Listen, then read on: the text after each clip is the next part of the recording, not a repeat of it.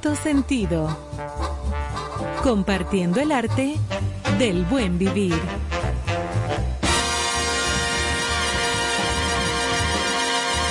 Por estación 97.7. Bueno, señores, bienvenidos a Concierto Sentido.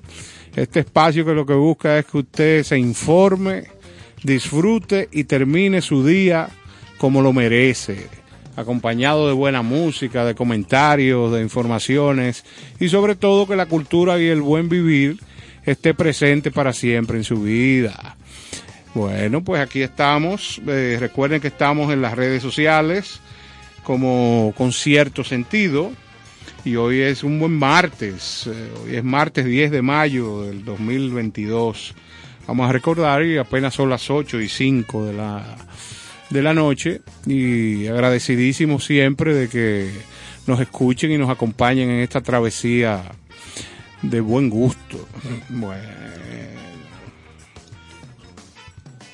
aquí tenemos eh, la parte de todo lo que es la información de las efemérides del día de hoy, que dicho sea de paso, hoy martes 10 de mayo, el príncipe Carlos ha inaugurado por primera vez el curso parlamentario en Reino Unido, después que la reina Isabel II se tuviera que ausentar por motivos de salud.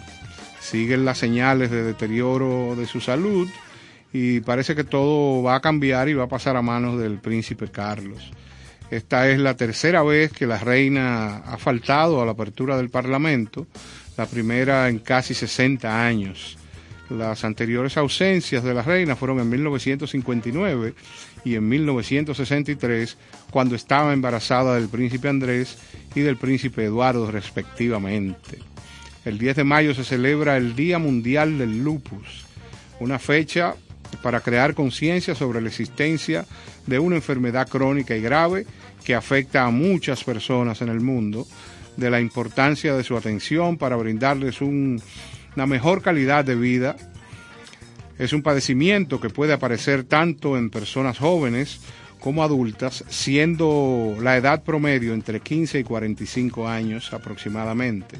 Y su detección resulta bastante complicada en sus primeras etapas debido a que los síntomas aparecen y desaparecen o pueden ser confundidos con otras patologías. Para mencionar algunas celebridades que padecen esta enfermedad y que han logrado llevar un estilo de vida normal con los cuidados y tratamientos que amerita esta patología, encontramos a Selena Gómez, a Seal, a Tony Braxton, por mencionar algunos.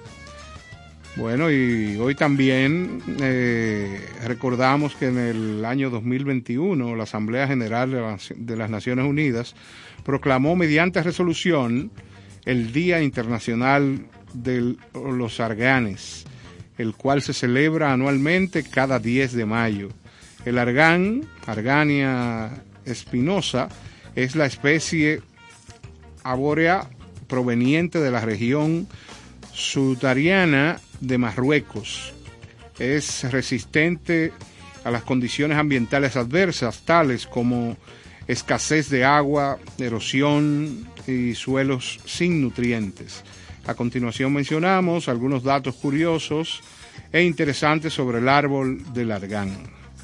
Tiene un lapso de vida de 200 años, nada más. Pueden subsistir en ambientes con temperaturas superiores a 50 Celsius ha sido nombrado Patrimonio Cultural Inmaterial de la Humanidad. Constituye un símbolo de resistencia con un valor simbólico para las comunidades locales.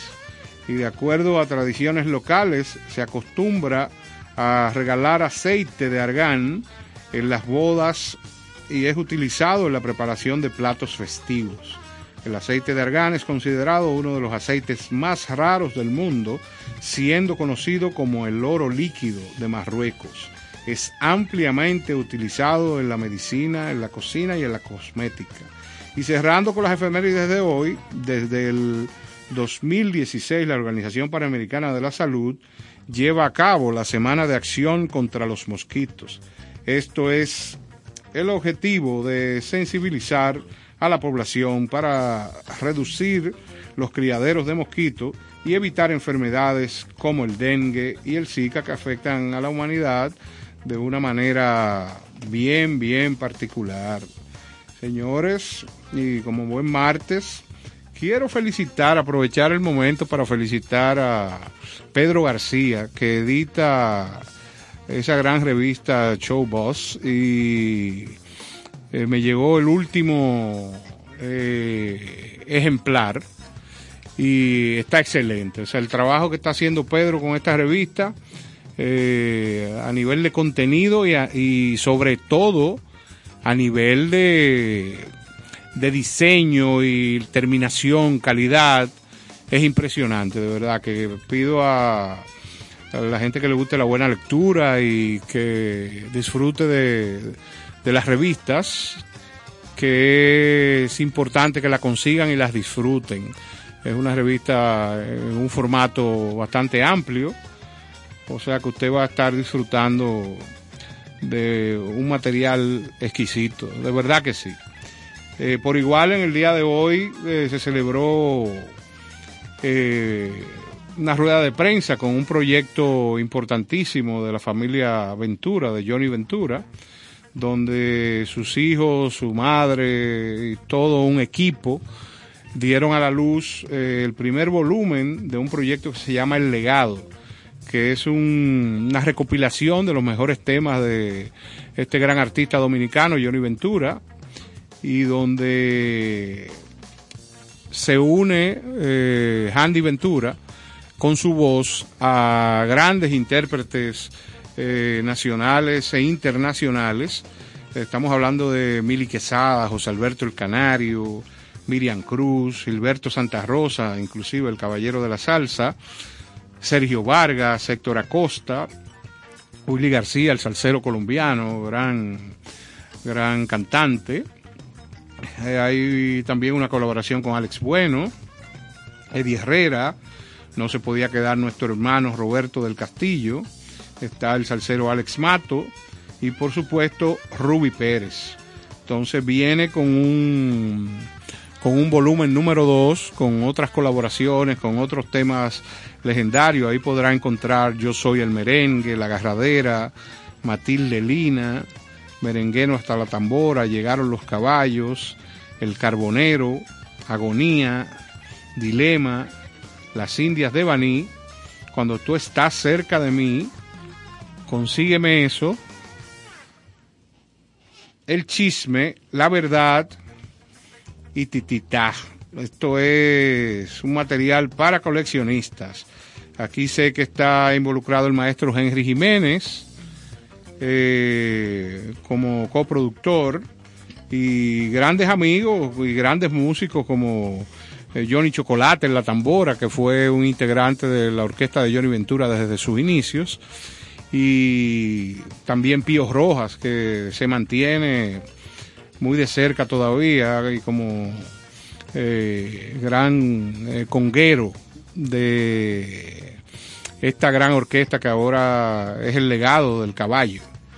Esto se celebró en Meridian y vi a toda la prensa nacional eh, apoyar este evento y nos alegra mucho, nos alegra mucho. Es una familia de mucho trabajo y estos muchachos, todos los hijos de Johnny Ventura, tienen el mejor activo eh, como herencia, que es la seriedad. Quizá no la música, eh, porque yo la pongo en un segundo plano, porque la herencia de Johnny Ventura que le dejó a sus hijos es a través de, del gran hombre que fue, el cariño que la gente le sigue demostrando y le seguirá demostrando a través del tiempo eh, a sus hijos. O sea que ese yo creo que es el mejor de los activos.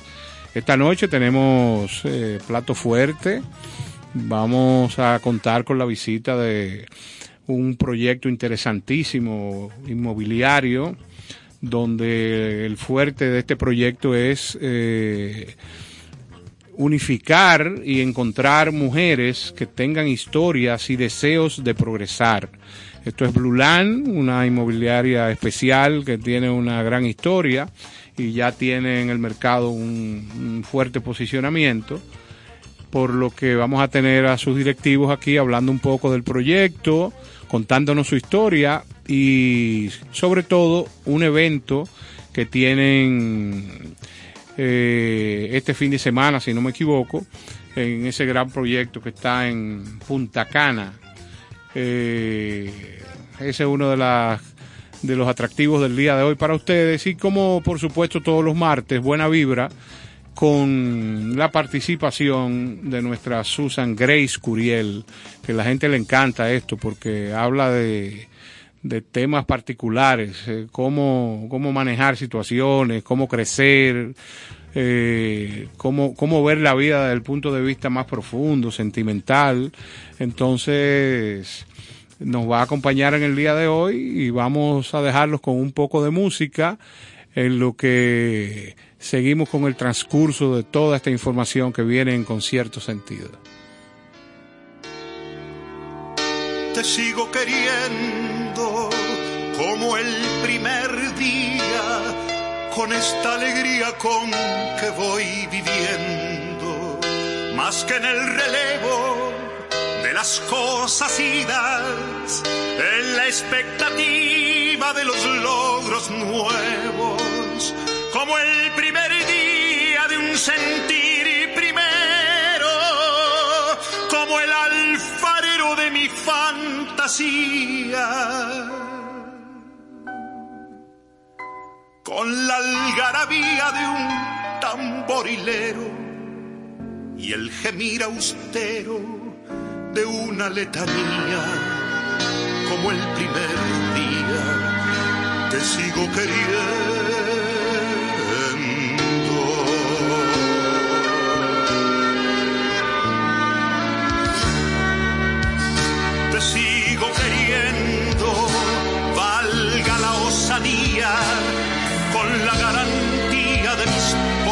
Sueños, es decir, empeños, porque todavía vive el alma mía de seguir creyendo. Como el primer día, como el primer beso y el primer exceso de melancolía. Como la folía del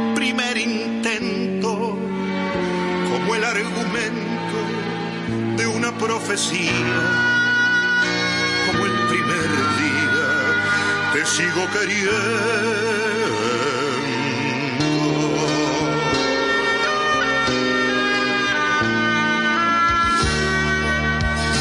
Te sigo queriendo, si no lo diría, sé que no podría con mis sentimientos. Lo que llevo adentro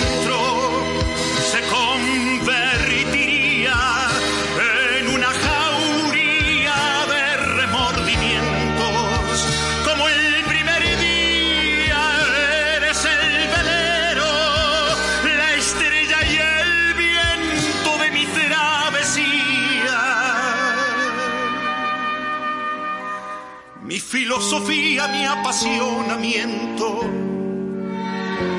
mi mejor acento, mi soberanía, como el primer día, te sigo queriendo.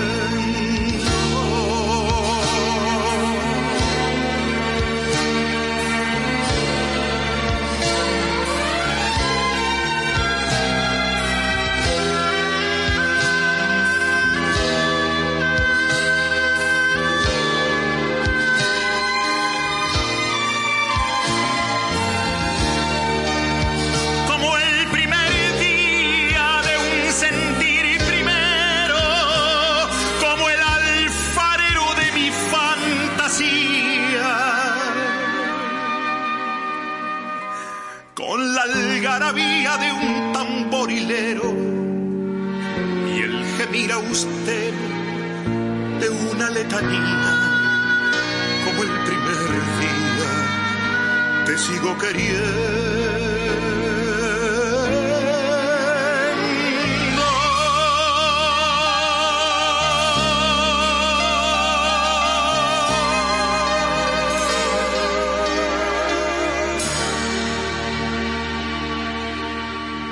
con cierto sentido.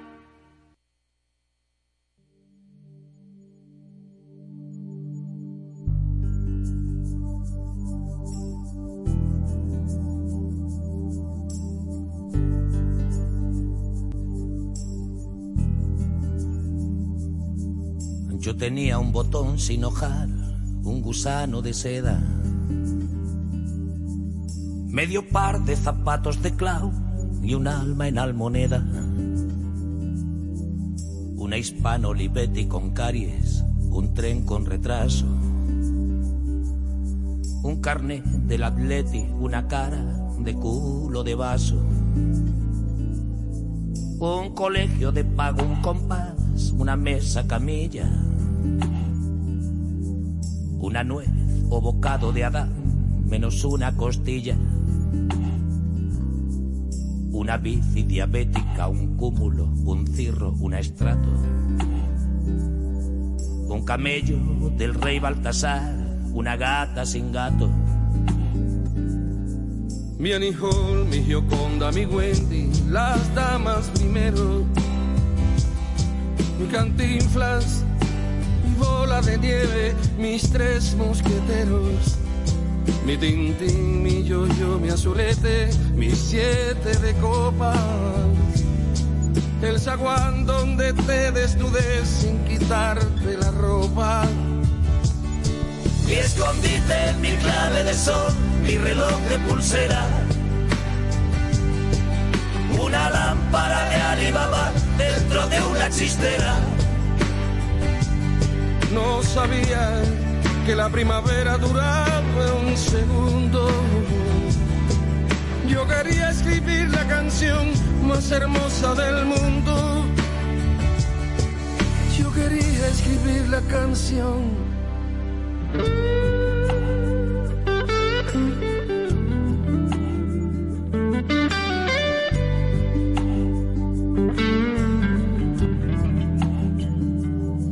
Presento a mi abuelo bastardo, a mi esposa soltera, al padrino que me apadrinó en la legión extranjera, a mi hermano gemelo patrón de la merca ambulante, a Simba del marino que tuvo un sobrino cantante, al putón de mi prima Carlota y su perro salchicha a mi chupa de cota de mallas contra la desdicha. Mariposas que cazan en sueños los niños con granos.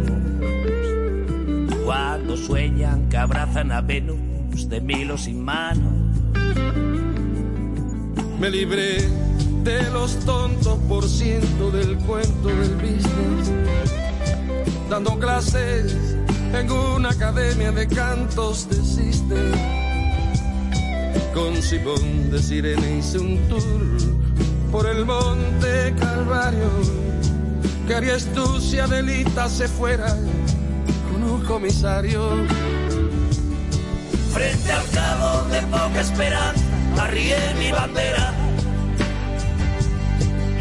Me pierdo de vista, esperadme en la lista de espera.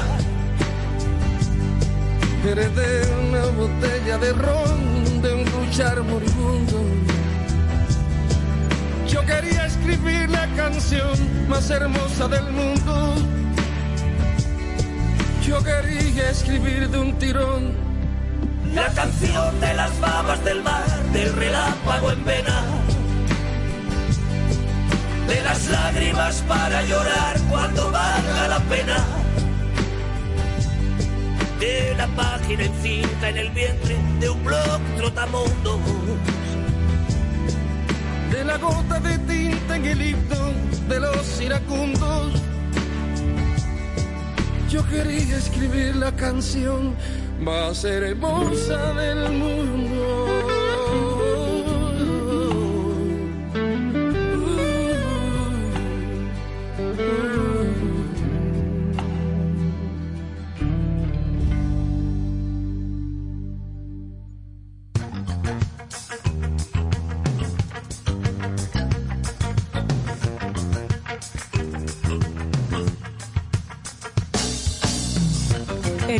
Alberti, con cierto sentido. Hola. Néstor Caro se ha propuesto dar cierto sentido al arte de vivir en el arte. De 8 a 10 de la noche, cada noche en la 97.7, te invito a acompañar a Néstor Caro con cierto sentido.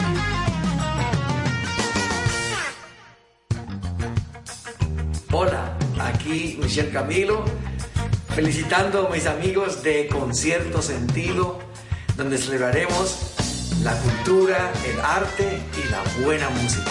Con cierto sentido. Bueno, señores, y seguimos aquí en Concierto Sentido.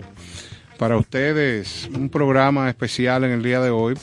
Hoy tenemos de invitados eh, Verónica Pujols, propietaria de Blue Land Properties, y un gran amigo Mandy Llanes, que es miembro de la Cámara de Comercio e Industrias de Jayalía, que nos trae mucha información interesante para todas aquellas personas que están pensando en invertir eh, y tener espacios aquí en la República Dominicana, sobre todo en esa área de Punta Cana que está haciendo agosto en el área inmobiliaria. Cuéntanos, Verónica, qué bueno tenerte por aquí.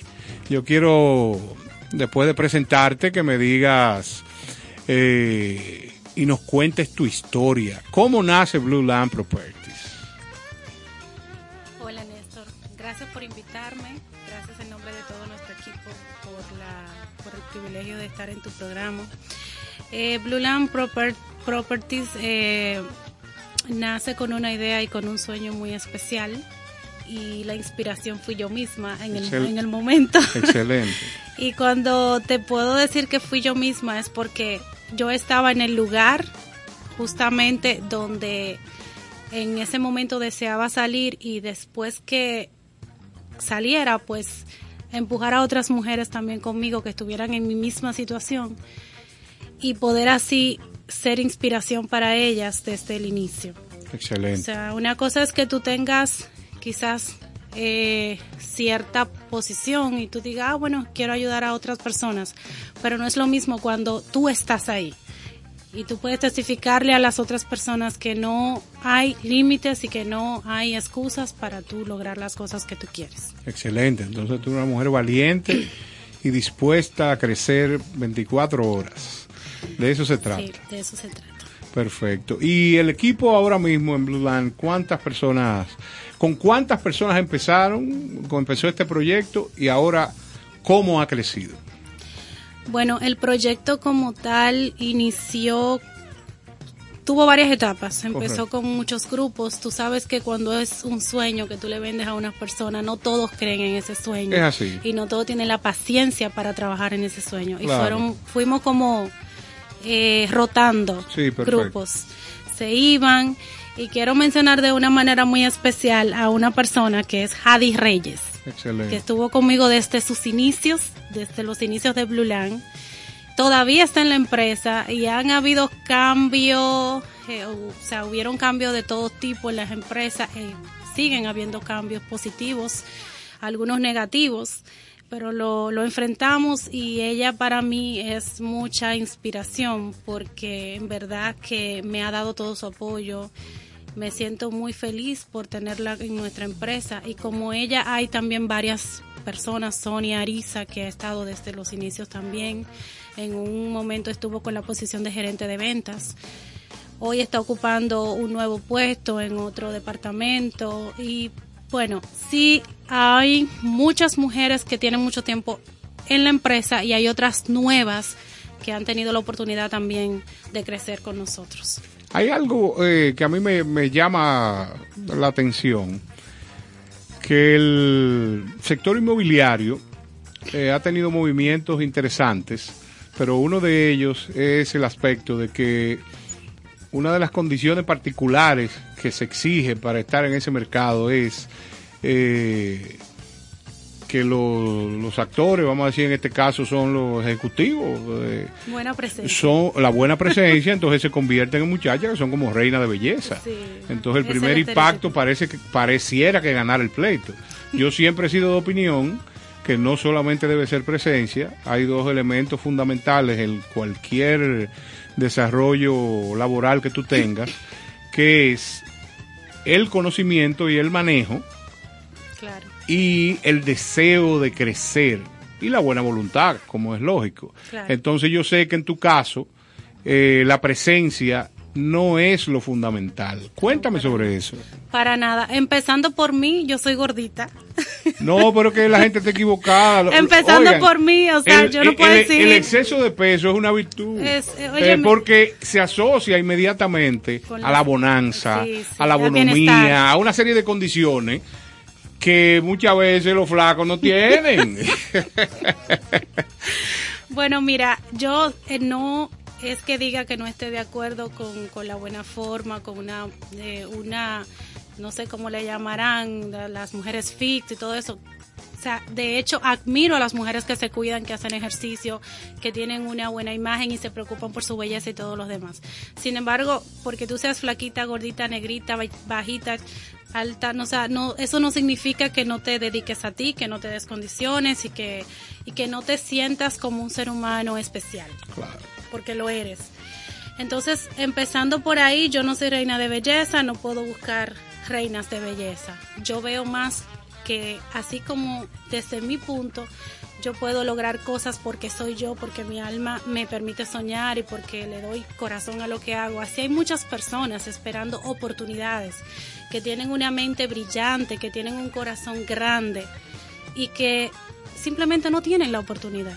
Entonces Blulan está para eso, Blulan nació para eso, para dar esas oportunidades y para demostrar al mundo que no hay un estereotipo, que la inteligencia humana y que el valor humano es- mucho más allá de las apariencias. De la apariencia, excelente concepto. De verdad que, que yo creo que todo el éxito que, que te falta, que falta que llegue a tu vida y todo el que has tenido hasta ahora, yo creo que tiene que radicar obligatoriamente en ese criterio que tú acabas de expresar, Sí. porque el que da oportunidades, eh, lo que viene es maravilloso, que es, bona- bonanza. Yo he recibido muchas oportunidades también. Qué bueno, qué bueno, excelente.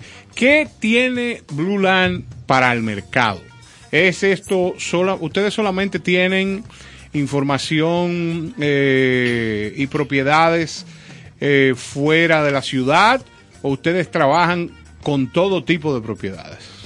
Bueno, nosotros tenemos una especialidad en turismo inmobiliario. O Excelente. sea, nuestra, nuestra rama es eh, dedicarnos a promover el país, a promover la belleza, no solamente en Punta Cana, aunque estamos radicados en este momento y concentrados en Punta Cana.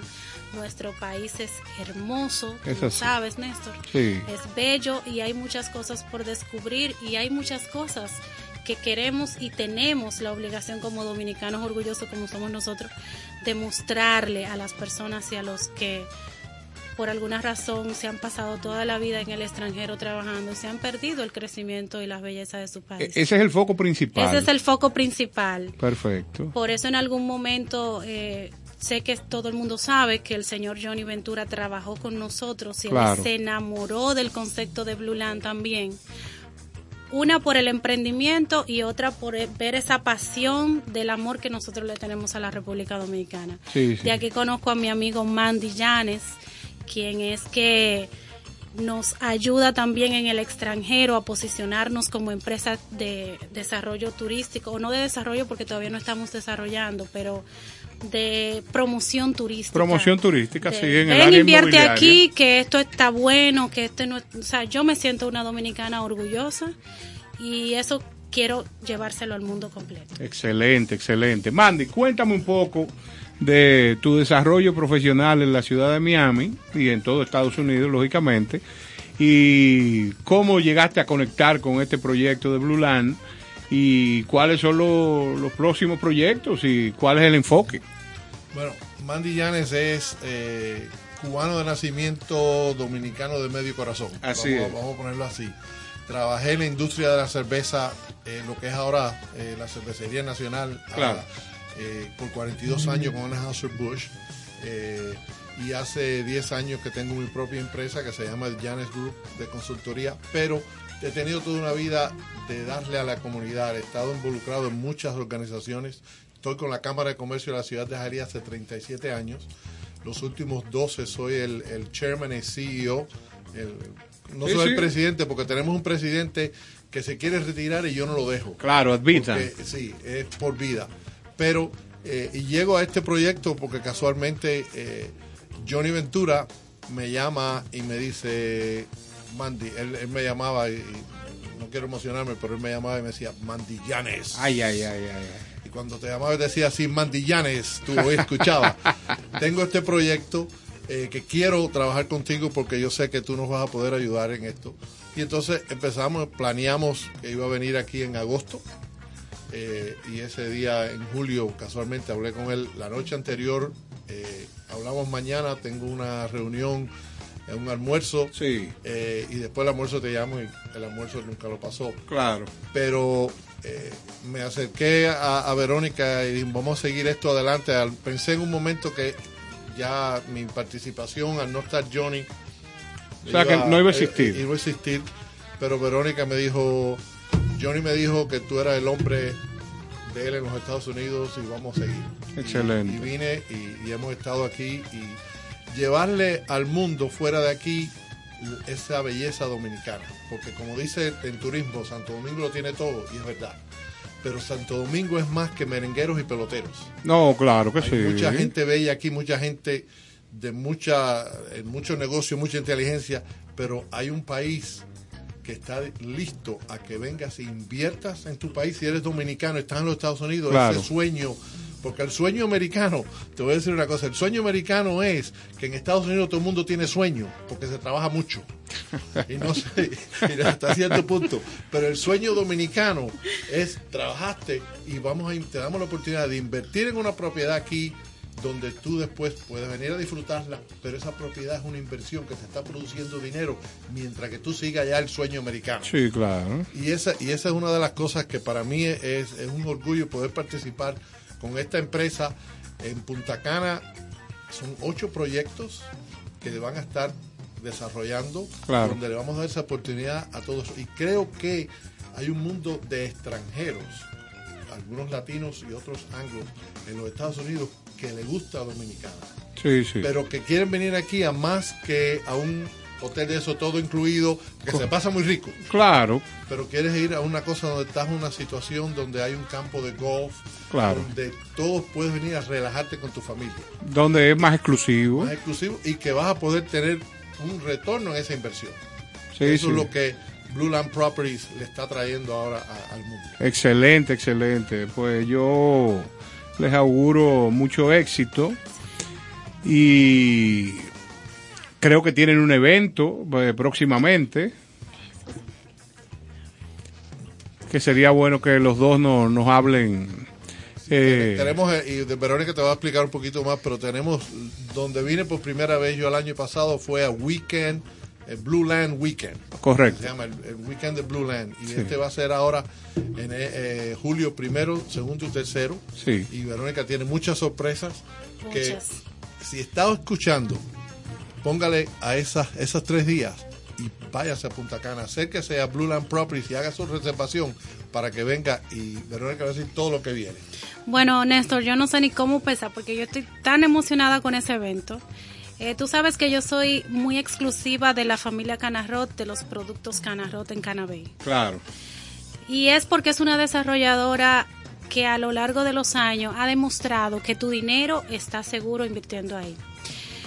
Gracias a Dios tuvimos la oportunidad de tener una exclusiva con un proyecto que es Blue Land Universe. De hecho, la- nos honraron con ponerle inclusive nuestro nombre al bloque. Y justamente estaba pasando por aquí para dejarte la invitación. Te agradezco eh, también la invitación de, de traerme aquí. Eh, para que puedan disfrutar de un fin de semana espectacular donde no te voy a decir ven compra, no, yo te estoy diciendo ven y mira, Conoce. conoce lo que yo tengo para ti, lo que mi país tiene para ti. Y dentro de ese fin de semana, entonces te voy a ofrecer grandes oportunidades de descuentos, de facilidades de pago, de ofertas, eh, de venderte un producto que está totalmente amueblado, que está en, en el centro del campo de golf, que está a pasos del Hotel Jarrot, club de playa privado. Pero no importa tanto lo que cueste o lo que, sino lo que tú te vas a ganar con esa inversión. Y ahí es que está lo interesante de ese evento. Así que yo te invito personalmente, quiero verte por allá. Claro que y sí. quiero ver a todos tus oyentes allá y que sepan que tienen una inmobiliaria que está para asesorarle y para aclarar sus dudas al respecto. Excelente, excelente. No, te auguro mucho éxito en el evento. Gracias. Y yo creo que sí, yo creo que la gente, por diversas razones, que la primera es la- el punto de la inversión, pero también está eh, el mirar hacia el retiro. eh, porque señores, porque usted se pasa la vida trabajando y, está en ciudad donde aquí cada día eh, la transportación, los tapones se complican, como dicen en Estados Unidos los latinos, el embotellamiento. Eh, tener una propiedad fuera de la ciudad y saber que tú te vas a pasar seis meses allá, seis meses aquí en la ciudad, es algo que se puede ir previendo. Sí, y disculpa, una cosa muy importante, Néstor, es que mientras tú no estás usando esa propiedad, estás ganando dinero con Generando ella. dinero. es Eso así. es lo interesante de invertir ahora mismo en este tipo de productos y de esta de estas inversiones inmobiliarias. No, yo creo que sí. Tú sabes que eh, la, la jovialidad del dominicano eh, permite de que todos los dominicanos tenemos otros compatriotas, amigos, Sí. eh, familiares y además extranjeros amigos. que quieren O sea, que quieren o quisieran eh, eh, estar involucrados en este tipo de proyectos. Es una cuestión de, de que esta comunicación que esta noche estamos conversando aquí le llegue a, a una gran cantidad de gente.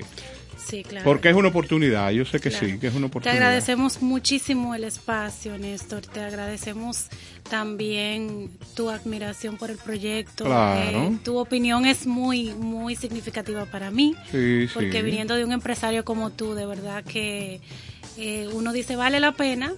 Que, o sea, tu, tu opinión sobre este proyecto es muy significativa. No, yo creo que al momento de conocerlo y tú muchas veces puedes ver un catálogo, puedes Sí. ver la oferta de las empresas, pero cuando tú tienes la oportunidad de conocer a quien lo diseñó, a quien lo emprendió y a quien lo mantiene, y a través de esa persona conocer el fundamento y la motivación de hacer este proyecto, que en este caso de ustedes es una cosa maravillosa.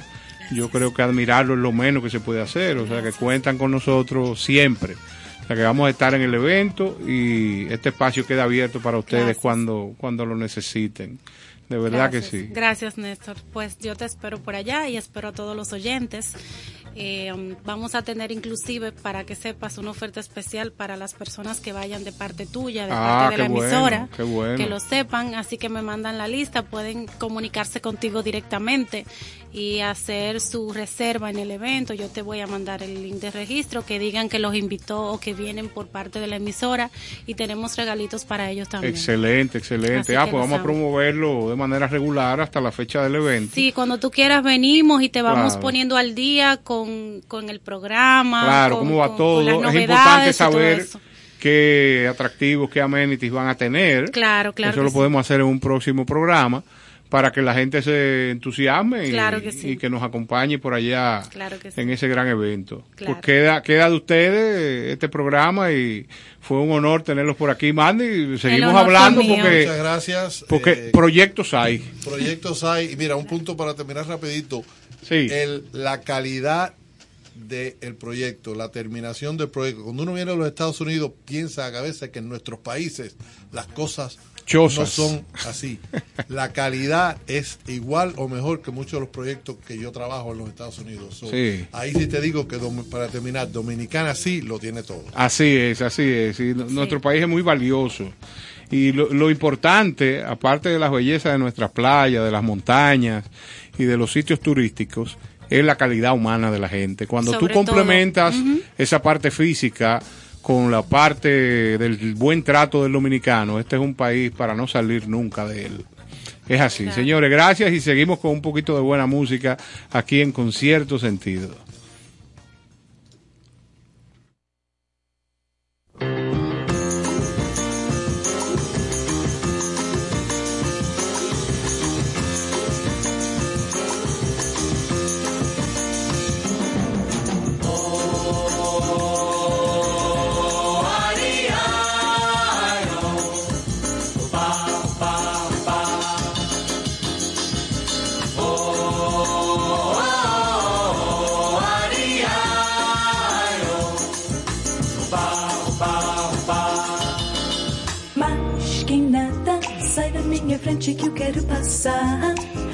O samba está animado. O que eu quero é samba. Este samba que é misto de maracatu. É samba de preto veio, samba de preto. Mas quem nada, um samba como este tá legal. Você não vai querer que eu chegue no final.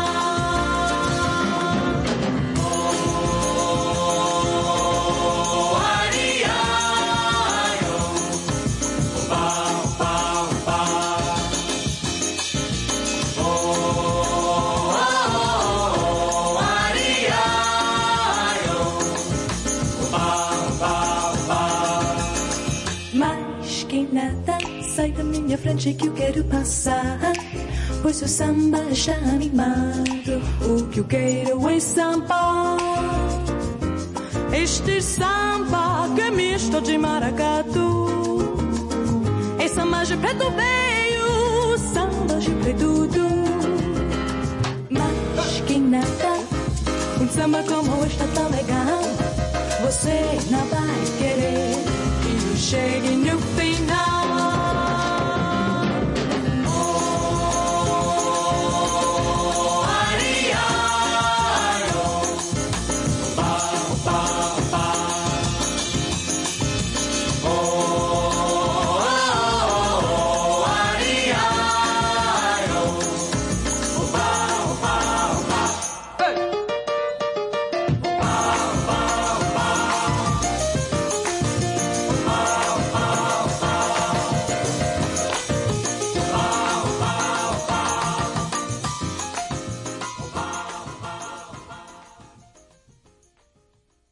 Con cierto sentido.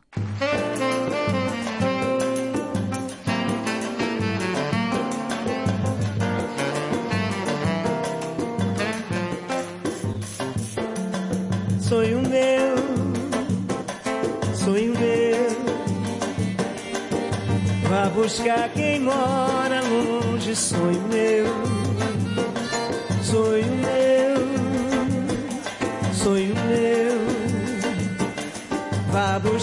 quem mora longe, sonho meu. Vá mostrar essa saudade com a sua liberdade. No meu céu a estrela que assim perdeu. A madrugada fria só me traz melancolia, sonho meu.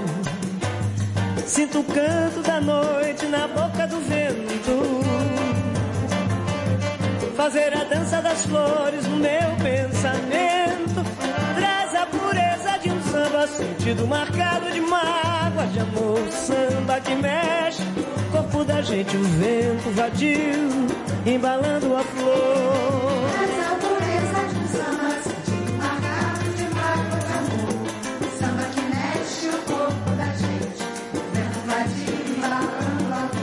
someday. Someday.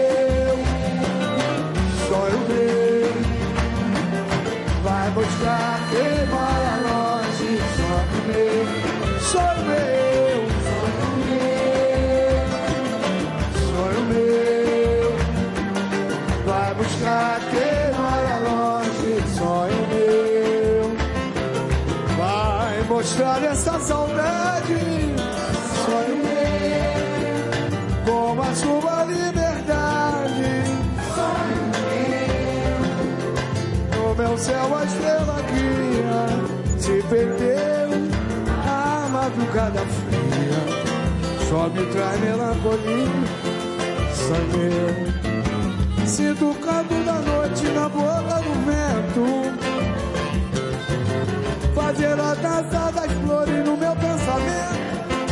Traz a pureza de um samba, sentido marcado de uma água de amor. O samba que mexe o corpo da gente. O meu padinho embalando a flor. Traz a pureza de um samba, sentido marcado de água de amor. O samba que mexe o corpo da gente. O invadir, embalando a flor. Sonho meu,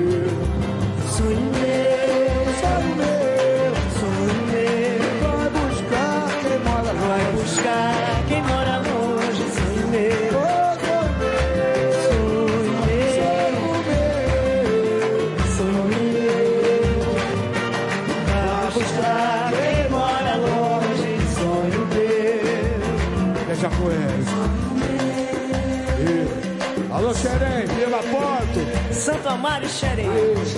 Quem mora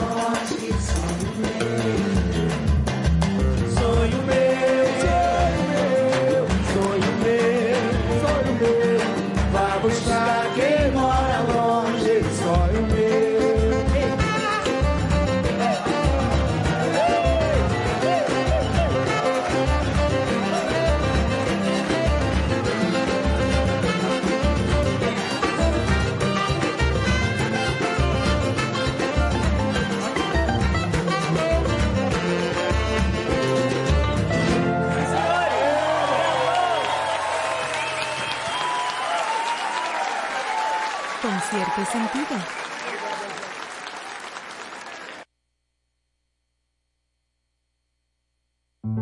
Um cantinho, um violão, este amor, uma canção para fazer feliz a quem se ama.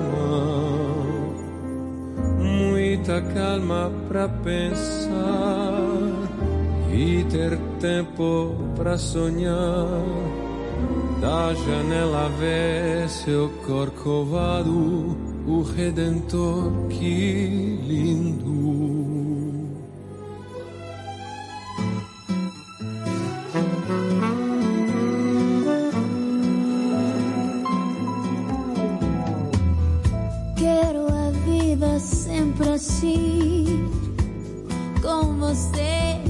Perto de mim, até eu apagar da velha chama.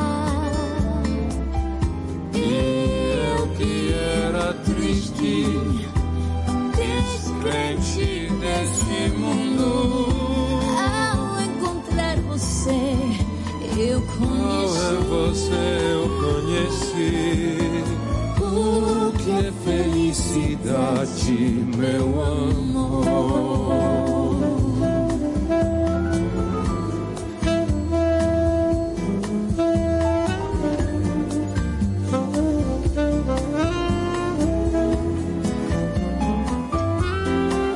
Feliz assim, Muita calma pra pensar calma pra pensar. e ter tempo pra Não sonhar. vou nunca. Da janela o corcovado, o Redentor, que lindo. Quero a vida sempre assim, com você perto de mim, até vou apagar a velha chama. E eu que era triste, descrente deste mundo. Você, eu conheci o que é felicidade, meu amor. Meu amor, meu amor. O que é felicidade, meu amor.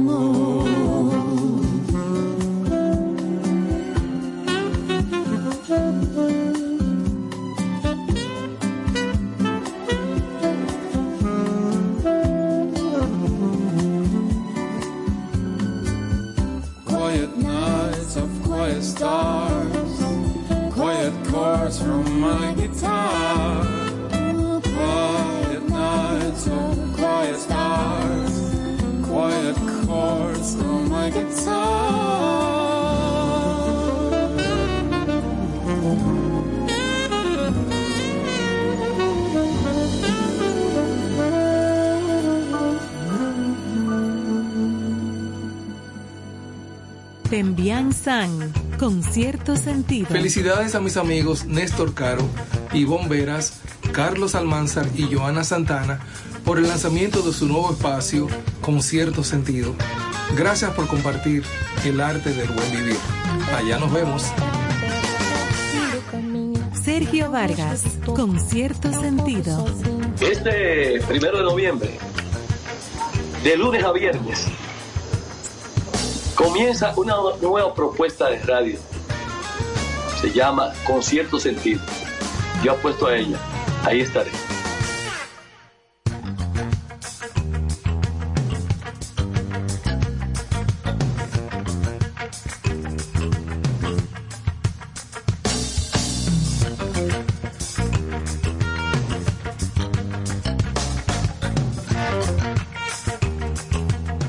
Señores, y seguimos con cierto sentido.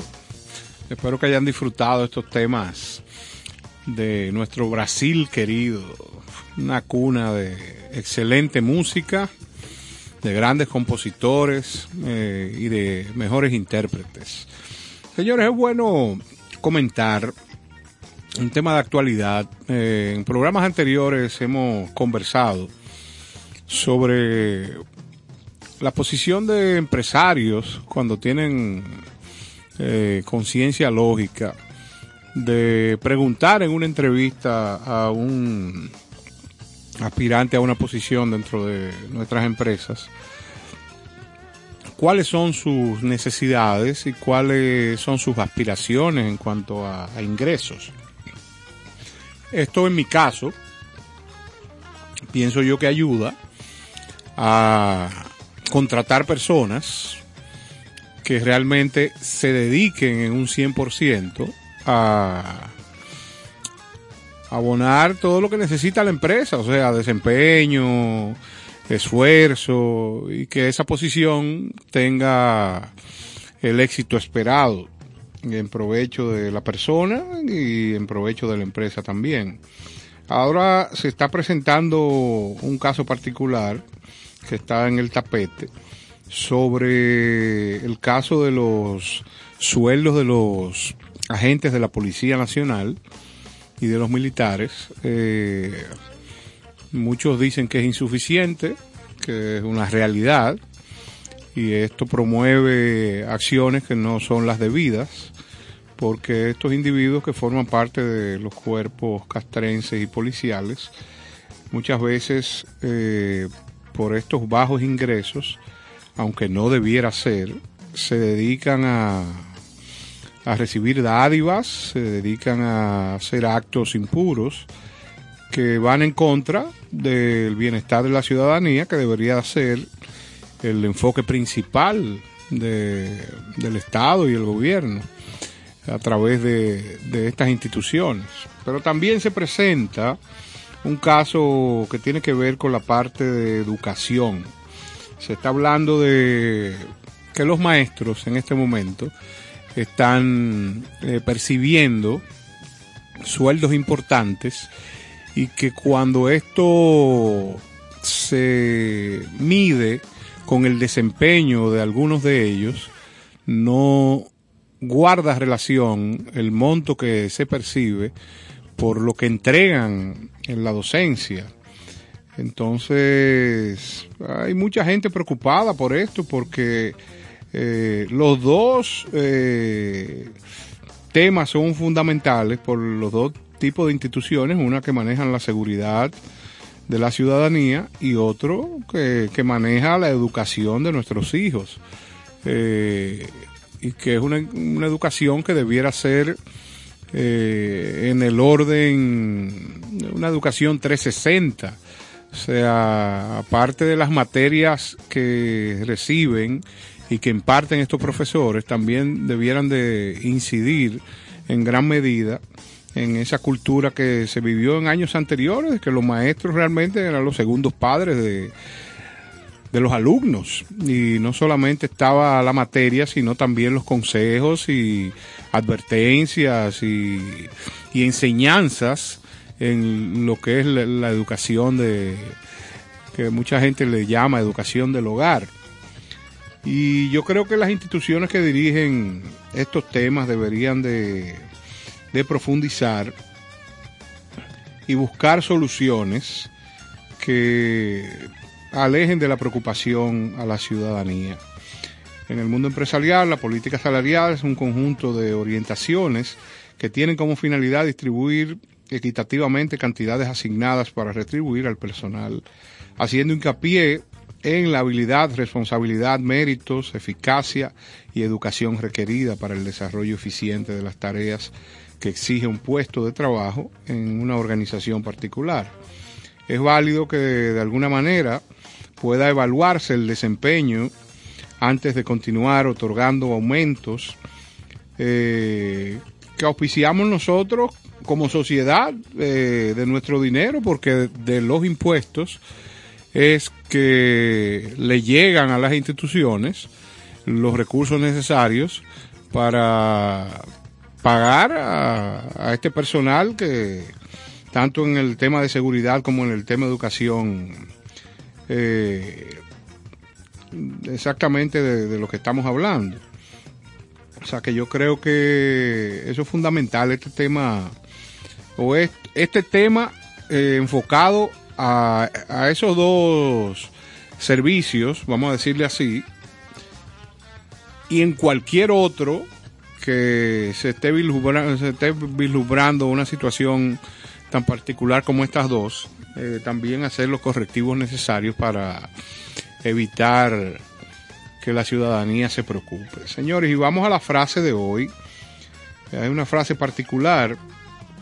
Somos propensos a juzgar el éxito por el índice de nuestros salarios o el tamaño de nuestros automóviles, en lugar de por la calidad de nuestro servicio y la relación con la humanidad.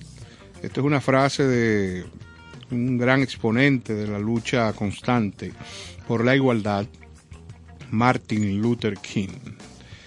Y es cierto, es cierto, oye, las sociedades eh, han cambiado y eh, se le ha dado un valor eh, importante a todo lo que es material y lamentablemente nos olvidamos de la parte humana, de los sentimientos, de, de la buena relación del individuo y va importando más eh, lamentablemente todo lo material.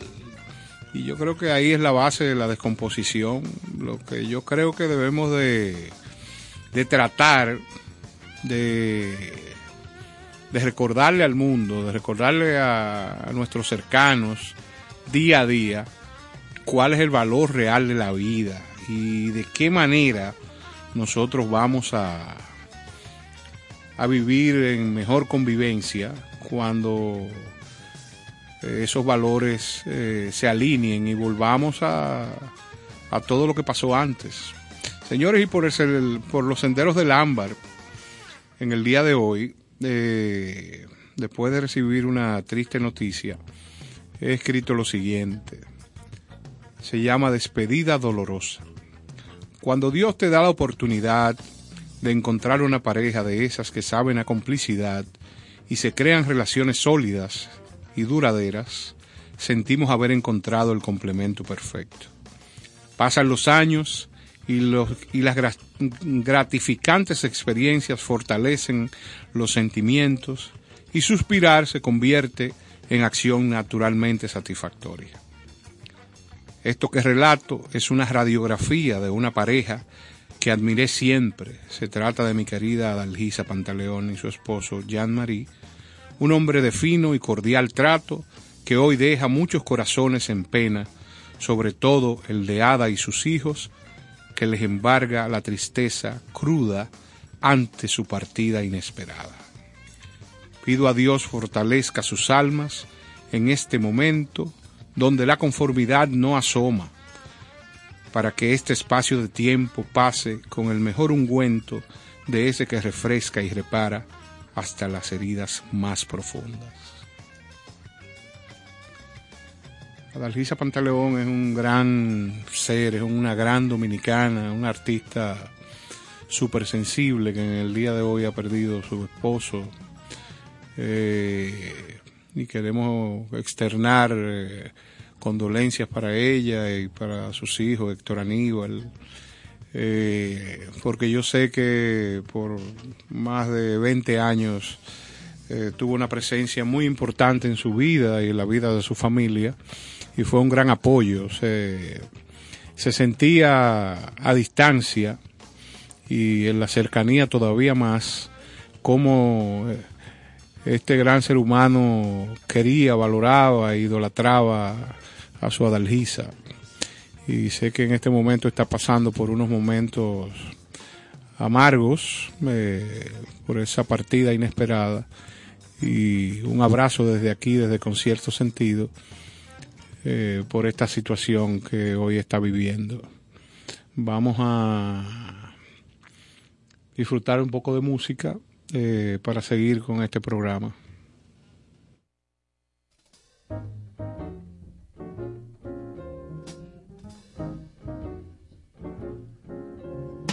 Heaven, I'm in heaven, and my heart beats so that I can hardly speak. And I seem to find the happiness I see when we're out together, dance cheek to cheek. Yes, heaven. I'm in heaven.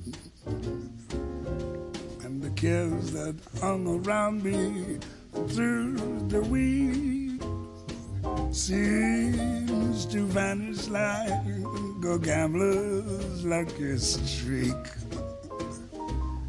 When we out together, dancing cheek to cheek. Oh, I'd love to climb to mountain, reach the highest peak, but it doesn't thrill me half as much as dancing cheek to cheek.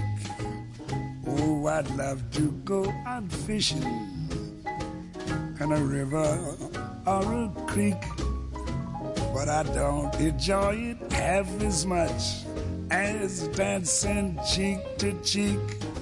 Now, mama, dance with me. I want my arms about you, the charms about you will carry me through. Yes, heaven. I'm in heaven and my heart beats so that I can hardly speak. And I seem to find the happiness I seek when we're out together, dancing cheek to cheek. Take it, Ella, swing it. heaven. I'm in heaven. And my heart beats so that I can hardly speak. And I seem to find the happiness I seek when we're out together, dancing cheek to cheek. Heaven, I'm in heaven, and the cares that hung around me through the week seem to vanish like a gambler's lucky streak when we're out together dancing cheek to cheek.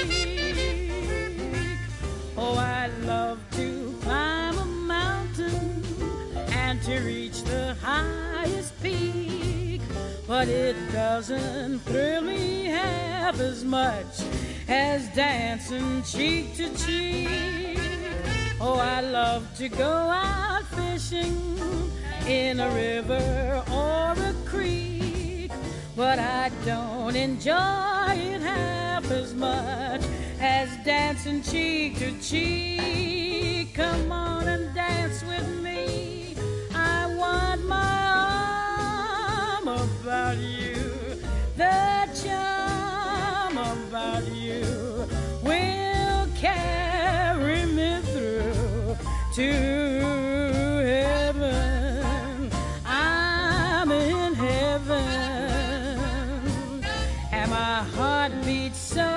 that I can hardly speak, and I seem to find the happiness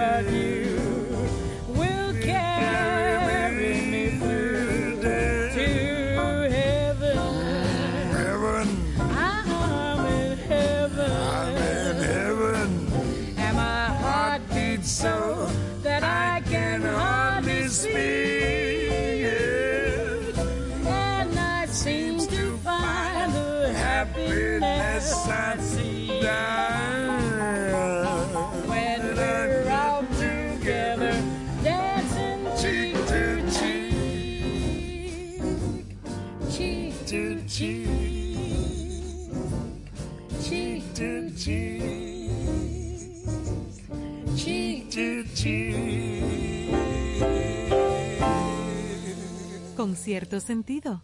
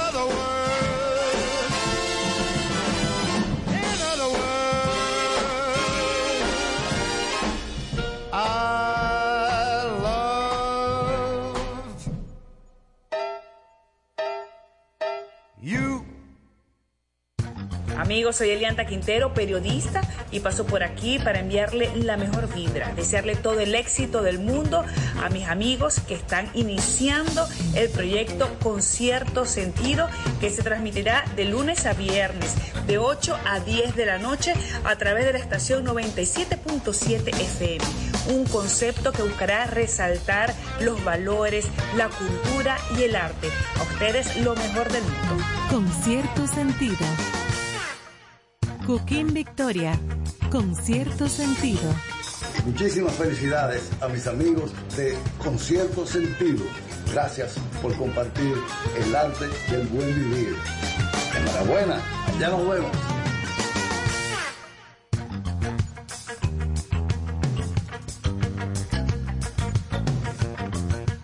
Bueno, señores, aquí volvemos en concierto sentido. Este espacio para ustedes, para que terminen su día no vamos a decir sedados, sino agradados. Qué bien. Y agradecidos, porque, señores, hay que agradecer todo lo que le pasa a uno y eh, la mejor condición, estar vivo para poder oír este programa y para poder esta noche cenar o beberse una botella de buen vino. Esa es más o menos la idea. Usted sabe que queremos recordarles que aquí tuvimos una visita especial del doctor Juan Carlos Toral, que nos vino a presentar su proyecto de la segunda Feria del Libro Infantil y Juvenil en Santo Domingo. Y recordarles que desde el 15 de mayo va a estar esto en Agora Mall y es un evento que los dominicanos no pueden perderse. Todos los dominicanos que tienen hijos deben de acercarlos a este evento que provoca y procura la lectura, eh, cómo los niños y cómo los jóvenes aprecien los libros y aprecien a través de la lectura conocer historias, eh, tener más conocimiento. O sea, que yo creo que a partir del 15 de mayo, en Agora Mall, en la primera planta, va a estar esta feria, la segunda edición de esta feria del libro infantil. Y creo que deben estar por ahí. O sea, este sitio que es tan asequible eh, de llegar, Agora Mall, eh, no se pierdan este evento. Y, y aparte de eso, quien conduce, que es el doctor Juan Carlos Toral, que es un tremendo pediatra, eh, esa faceta de anfitrión es maravillosa. O sea, que usted va ahí a leer, a comprar libros y a reírse con ese gran personaje de la historia de la lectura dominicana.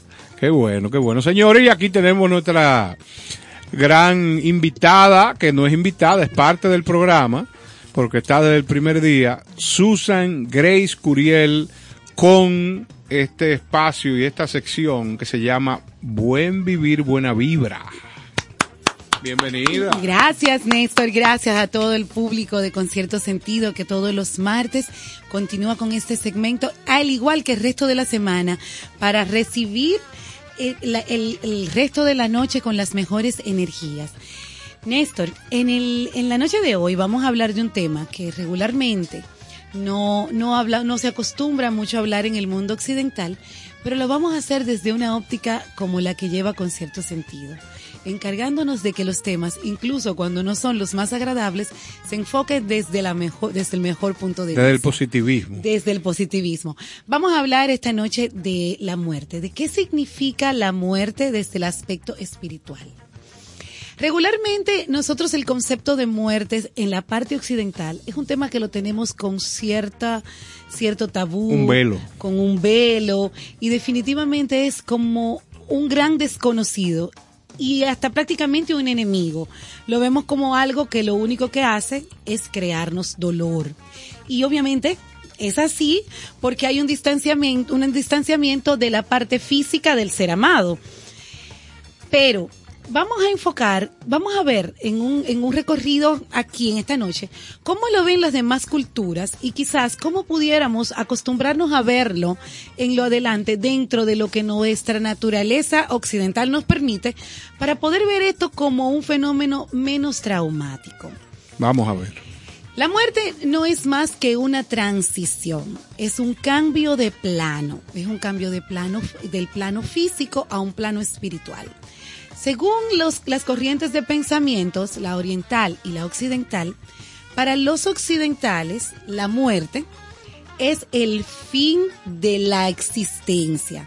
Y tenemos la promesa que nos ha dado el, catolicismo, el cristianismo eh, que sigue todo el mundo occidental, de que en algún momento tenemos un proceso llamado resurrección. Pero que esto sucede al final de un largo periodo en donde todos nos, nos reencontraremos en alguna oportunidad.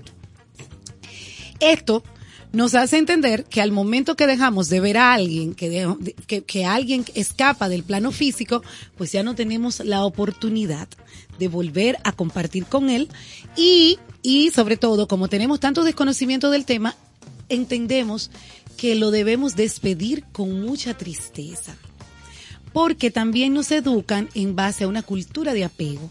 Desde que el niño está muy pequeño, y, y lo sabemos todos los que somos padres, le decimos tu papá, tu mamá, tu juguete, y lo vamos creando con una cultura de apego. Es así. Y ese apego hace que cuando esa persona muere, no, no, no pensemos solamente en lo que esa persona significa, sino lo que significa ese proceso para esa persona, sino en lo que significa para nosotros que esa persona no esté. Entonces, ¿qué decimos? Ya no lo vuelvo a ver, ya no vuelvo a estar con él, ya no lo voy a, tener.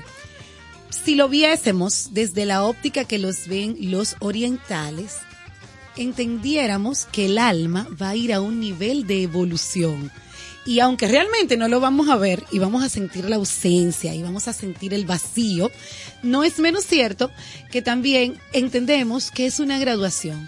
Es como cuando los compañeros de el cuarto grado del bachillerato se despiden porque todos van a escoger una nueva carrera y ya, a pesar de que tuvieron cualquier cantidad de años en el colegio cursando día a día uno justo al lado de otro en un en un pupitre, en esta oportunidad se despiden para comenzar cada uno con un nue- con una nueva vida y ya enfocada a las necesidades propias. Propia, es así. Exacto. Entonces, vamos a hacer un, un pequeño recorrido. En Latinoamérica hay un lugar muy particular que ve la muerte de un lugar de una forma muy diferente al resto del occidente. México. Y ese lugar es México, correctamente.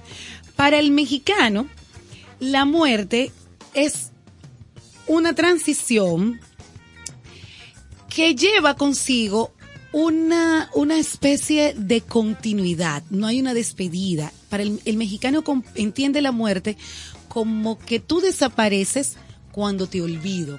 Mientras no te olvides, aunque físicamente no estés en este plano, yo continúo estando contigo. Entonces lo, lo, lo ven como una fiesta.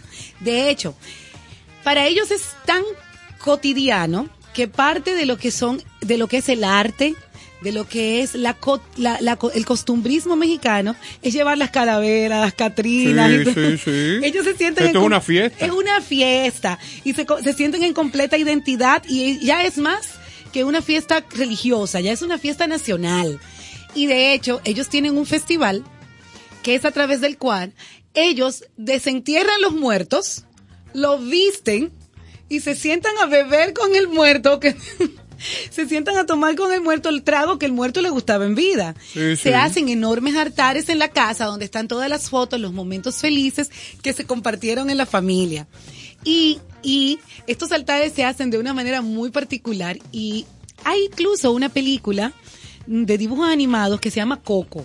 Sí, claro. Ustedes vieron Coco. Coco eh, describe muy bien cómo, cómo maneja el mexicano esto del tema del Día de los Muertos. Ellos primero tienen un festival de- del maíz, porque a través del maíz, por toda la historia de la humanidad, siempre se ha entendido que hay una proliferación, que hay una continuidad. Entonces ellos preparan todos los platos. Bueno, de hecho su gastronomía está muy basada en el maíz. Los tacos, las tortillas, todo, todo tiene Todo una base de maíz. Claro.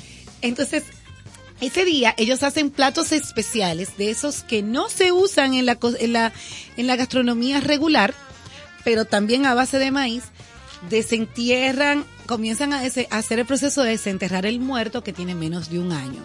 El muerto que tiene más de un año, ya por tema de descomposición física, pues esos no se desentierran.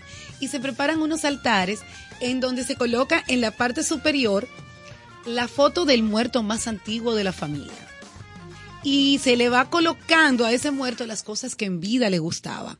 Si le gustaba el, tabaco, tabaco, si le gustaba el pastel, pastel, si le gustaban los dulces.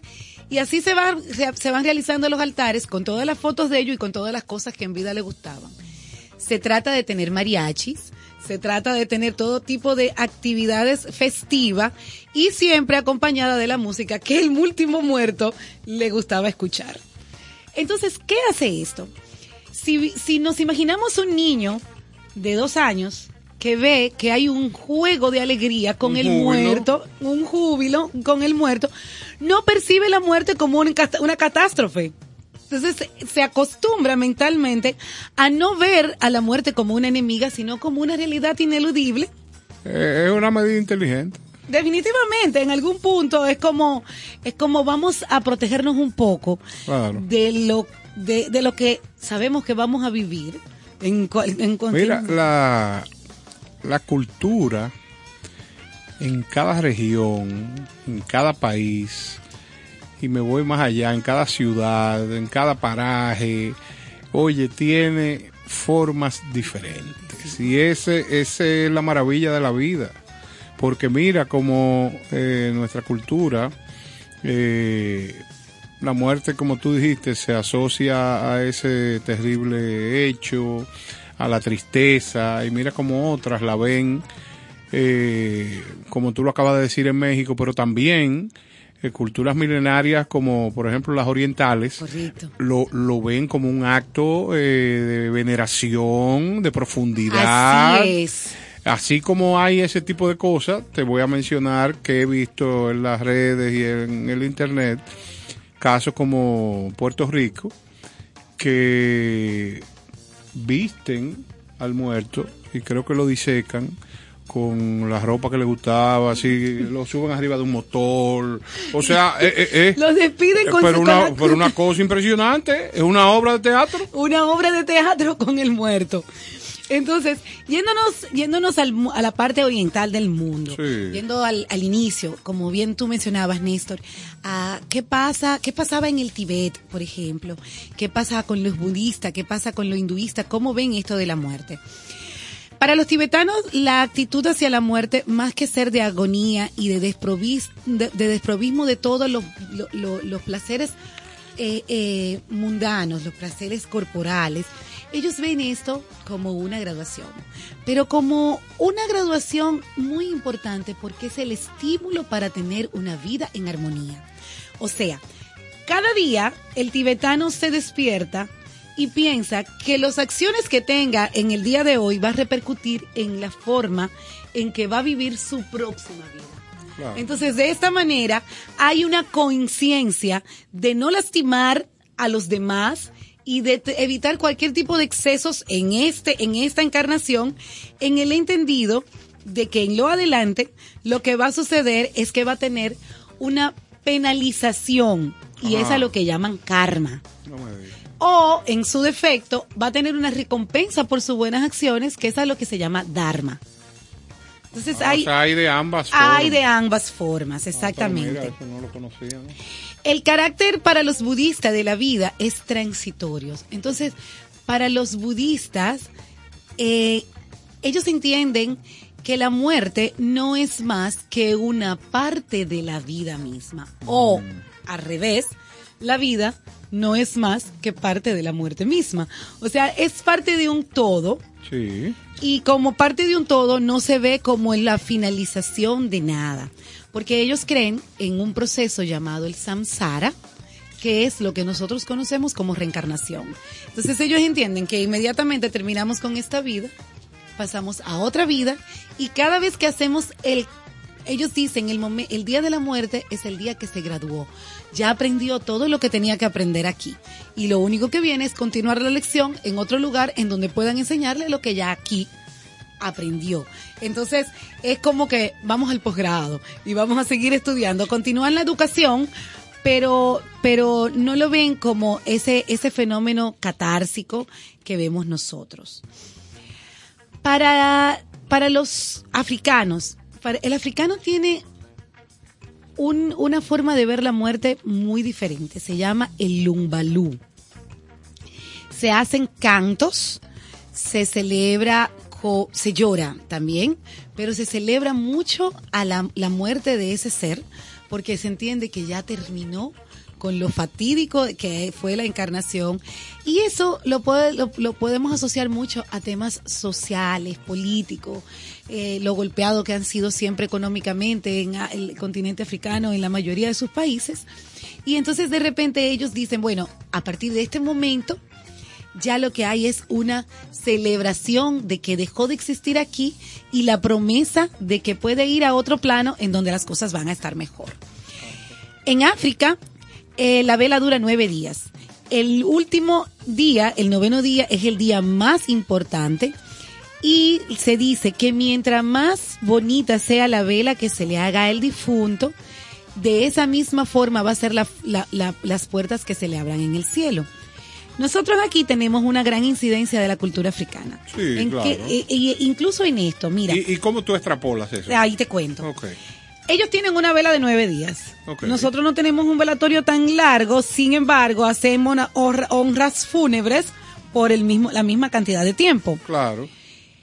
El, el, el, no- eh, no sé si, y mientras más humilde es la familia del difunto, pues muchísimo más extraordinaria es la fiesta. Yo no sé si te has dado cuenta de que regularmente se hace un, se brindan eh, alimentos. Sí, sí, sí. Oye, tiene, tiene que haber abundancia. Abundancia. Tiene que haber alegría. O sea, celebran al individuo, a la, la ida de este individuo, con las mejores condiciones posibles. O sea, me imagino que será pensando en todo lo que aportó, en todo lo que dio, en todo el amor que, que dio. Pero eso es simple imaginación de mi parte. O sea, Pues- tú podrías pues sí, complementar. Ahí, ahí tienes razón. Y súmale que como es una cultura que nos viene desde África, África lo ves de esta manera.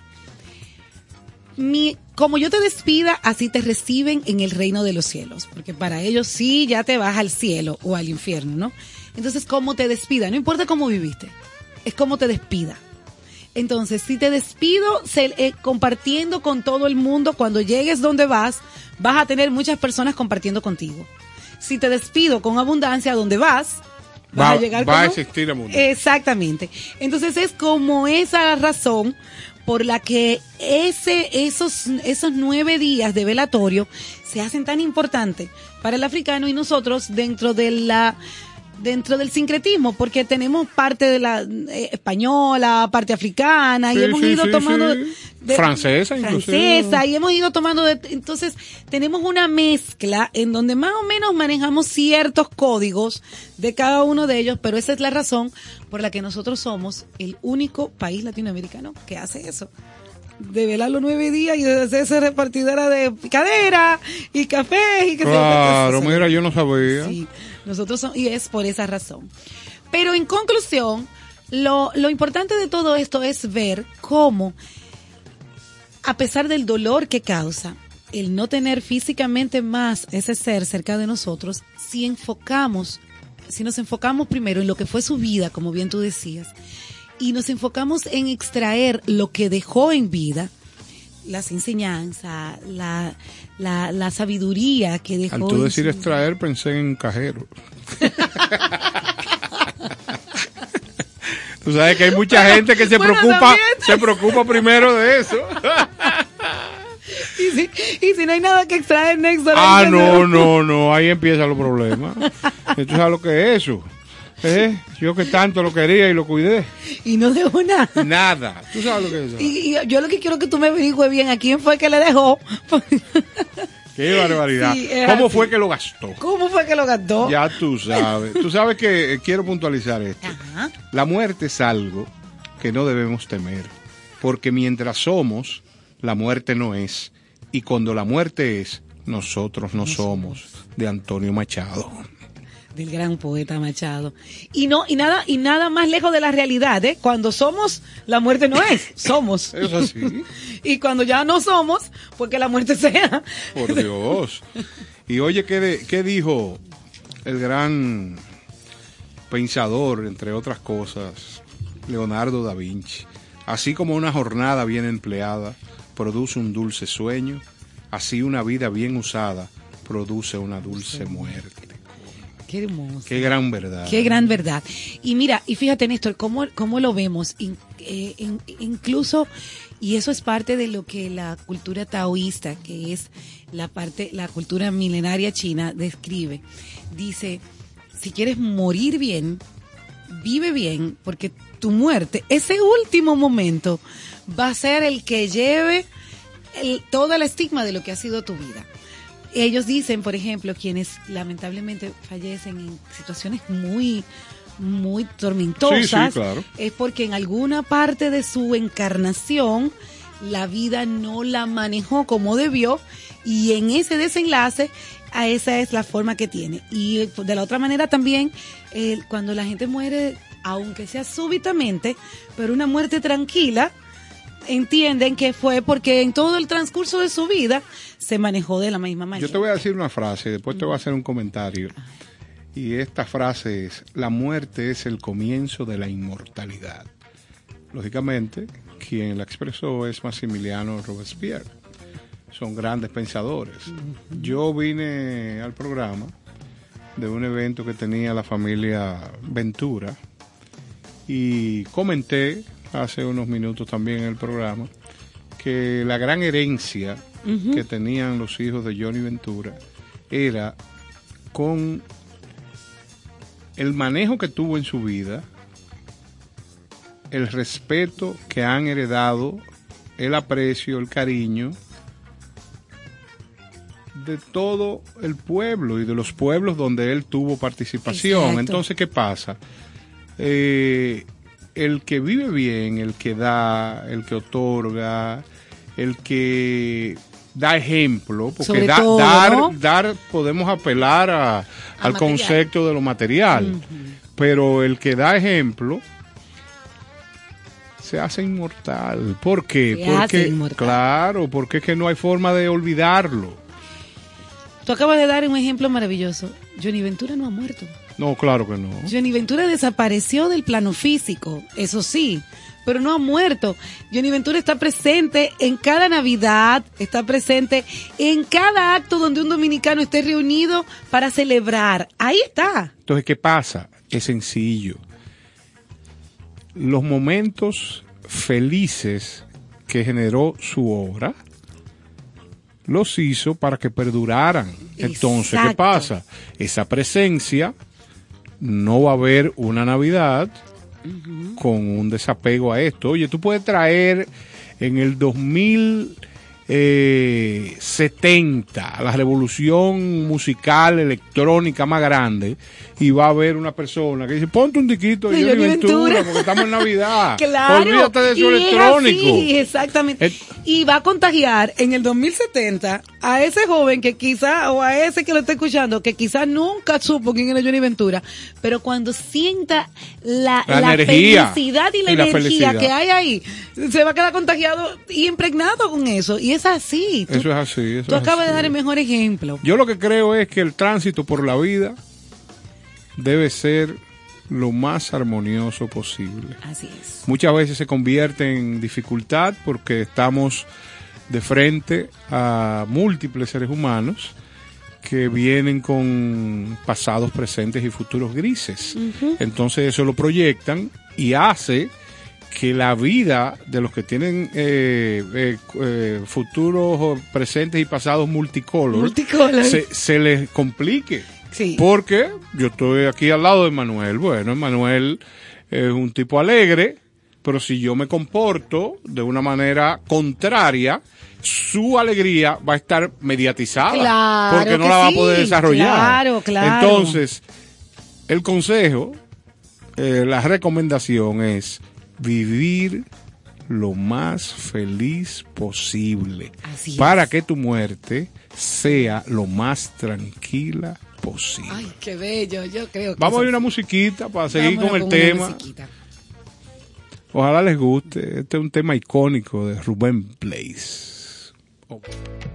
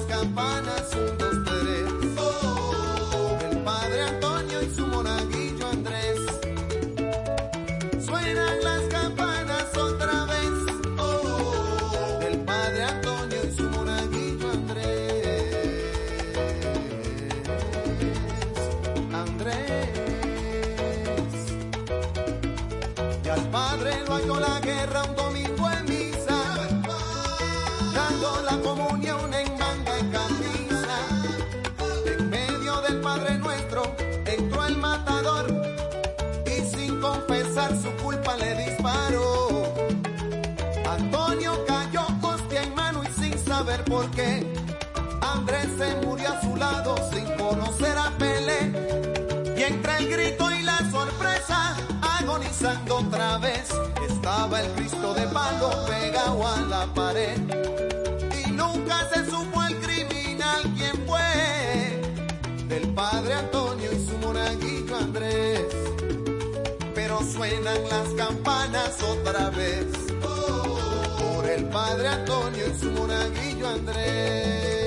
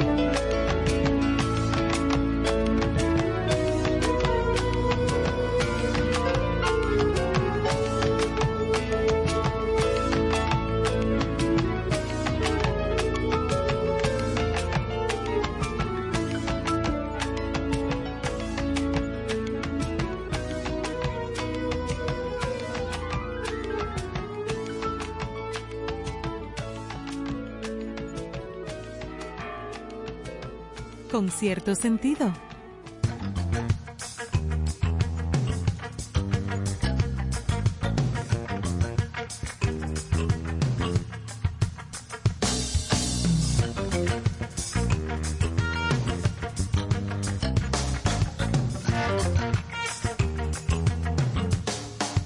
Bueno, señores, aquí seguimos en concierto sentido y esto detrás de, de, vamos a decir, los camerinos eh, es un debate constante de ideas. Qué interesante es hablar con profundidad de las realidades del ser, de las realidades del ser humano en este espacio tan importante de los martes, que es Buena Vibra, y Susan lo hace espectacu- espectacularmente bien, porque tiene un dominio del tema, pero también tiene un dominio de la expresión.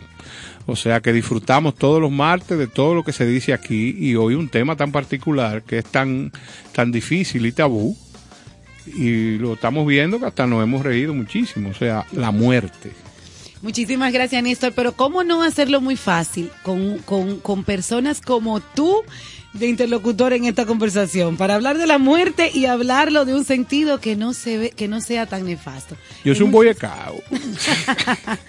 Mira, aquí te voy a, aquí te voy a dejar algo para pensar, a ti y a todo el público que nos escucha. Pero me gustaría que tú me dieras tu parecer en este tema. Hay, tú sabes que siempre se dice que en el momento de la muerte se, se pasa como si fuera una rápida película de la vida. Eh, La persona mientras está en el su- Agonizando. agonizando en el padecimiento, comienza a ver todo mm, de una manera muy rápida, los eventos que marcaron toda su vida y que comienza a ver un túnel con una luz muy fuerte. De hecho, hay muchos documentales, muchas películas de quienes dicen haber regresado y todos convergen en lo mismo, que es una luz muy fuerte, eh, es tan intensa como si fuera un sol, pero no capaz de, cegarte, sino es como una luz que te invita a continuar tras ella y, e encaminarte en el, por su camino, ¿no? Pero hay una, hay una dogma que dice, y ahí quiero que me digas qué tú crees, que dice que si eso que nosotros, que las personas que han regresado llaman ese túnel de luz al que se ve al momento de morir, no es más que la luz que ves cuando estás naciendo del vientre de tu madre. De forma que mueres e inmediatamente ya estás haciendo el paso a una nueva vida, porque tanto se despide el alma, se despide el cuerpo con una luz como se recibe el cuerpo con una luz, que es la luz del, del, espacio cuando ya sales del vientre de tu madre. ¿Qué tú dices? ¿Qué tú crees de eso? Mira, es un tema muy profundo porque el que está viendo la vida, que ahora yo creo que es un alto porcentaje de la población, con la practicidad, con todo lo práctico que está esto, eh, donde las preocupaciones son el ser que cayó en un segundo plano porque ahora lo que es el tener. Eh, yo creo que comparto esa idea. O sea, si vemos de manera profunda, eh, Dios es tan perfecto, el creador es tan perfecto que yo creo que todo está bien diseñado. O sea, claro, es incomprensible eh, para un ser humano que pierde una gente querida, un compañero, eh, que no esté, que no lo vea físicamente más. Eh, todavía eh, ese tipo de casos cuando son accidentes, cuando Ay, son, son tristes. Eh, pero yo creo que sí, que nosotros lo que deberíamos, ¿tú sabes qué? Practicar lo del túnel con regularidad. Si tú, dentro de esta gente que tiene el, el especialismo de meditar, de pensar, de, tú pudieras hacer un recuento de vez en cuando de qué ha sido tu vida Eso sería excelente. y cuáles son los momentos eh, buenos, los más momentos, lo- lo- los melancólicos, eh, lo que eh, han sido Los que te llenaron de ira y quizás no debiste, de, de- quizás Claro, entonces, ¿qué no- pasa? El hecho de sopesar todo eso te serviría como activo en lo que te queda de vida para nunca más tomar decisiones que vayan en contra de tu buen existir.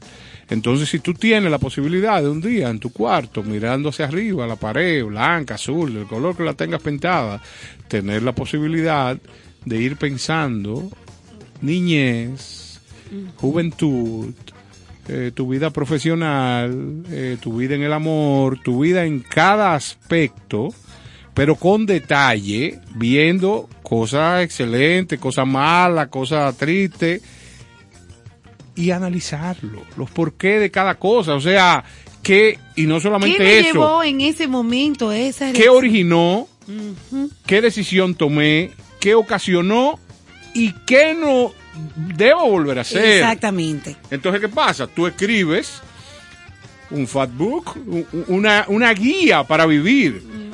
Ya- tú- Porque, ¿qué pasa? Es tan, es tan difícil que los momentos eh, tristes eh, de la vida de cualquier ser humano, ¿qué hacemos? ¿Lo archivamos?